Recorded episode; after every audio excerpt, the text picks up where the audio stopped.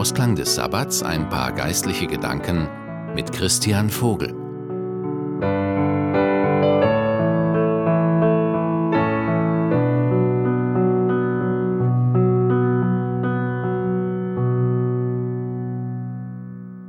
Ein Soldat kam endlich nach Hause, nachdem er im Vietnamkrieg gekämpft hatte. Von San Francisco aus rief er seine Eltern an. Mutter, Vater, ich komme nach Hause, doch ich muss euch um einen Gefallen bitten. Ich habe einen Freund bei mir, den ich gerne mitbringen würde. Natürlich, erwiderten seine Eltern, wir freuen uns, ihn kennenzulernen. Komm mal schnell nach Hause.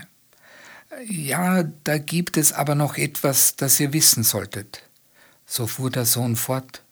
Mein Freund ist im Kampf wirklich entsetzlich verletzt worden. Er ist auf eine Landmine getreten und hat einen Arm und ein Bein verloren. Er weiß nicht, wohin er gehen soll, er hat niemand. Und ich möchte, dass er bei uns lebt. Erst schluckten die Eltern mal kräftig und dann sagten sie, das tut uns wirklich sehr leid, mein Junge. Vielleicht können wir ihm helfen, anderswo einen Ort zu finden, wo er leben kann. Nein, Mutter und Vater, nein, ich möchte, dass er bei mir bleibt. Mein Junge, sagte der Vater, du weißt nicht, um was du uns da bittest. Jemand mit einer derartigen Behinderung wäre eine schreckliche Last für uns. Wir haben unser eigenes Leben zu leben und können nicht zulassen, dass sich etwas derartiges da einmischt. Ich denke, du solltest einfach nach Hause kommen und diesen Kerl vergessen. Er wird schon irgendwie zurechtkommen.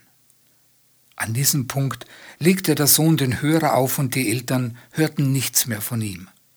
Ein paar Tage später erhielten sie einen Anruf von der Polizei aus San Francisco. Ihr Sohn war gestorben.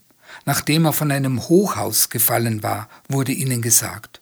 Die Polizei glaubte, es sei Selbstmord gewesen. Die gramgebeugten Eltern flogen nach San Francisco und wurden auf den städtischen Friedhof gefahren, um in der Leichenhalle ihren Sohn zu identifizieren. Sie erkannten ihn, doch zu ihrem Entsetzen entdeckten sie auch etwas, das sie nicht gewusst hatten. Ihr Sohn hatte nur einen Arm und ein Bein. Die Eltern in dieser Geschichte sind wie viele von uns. Wir finden es leicht, die Gutaussehenden zu lieben oder diejenigen, bei denen es einfach Freude macht, sie um sich zu haben.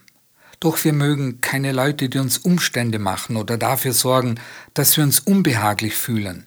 Wir halten uns lieber fern von Menschen, die nicht so gesund, so schön oder so klug sind wie wir. Eigentlich sehr schade. Oder furchtbar müsste ich eigentlich sagen.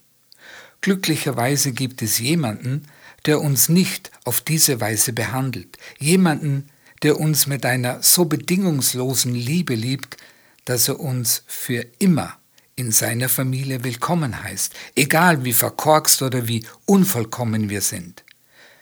Ich lade Sie ein, in der kommenden Woche ernsthaft darüber nachzudenken und dafür zu beten, dass Gott uns die notwendige Stärke schenken möge, die Menschen so anzunehmen, wie sie sind und dass er uns allen helfen möge, mehr Verständnis für diejenigen zu haben, die anders sind als wir. Ich wünsche Ihnen eine gute und gesegnete neue Woche. Ihr Christian Vogel.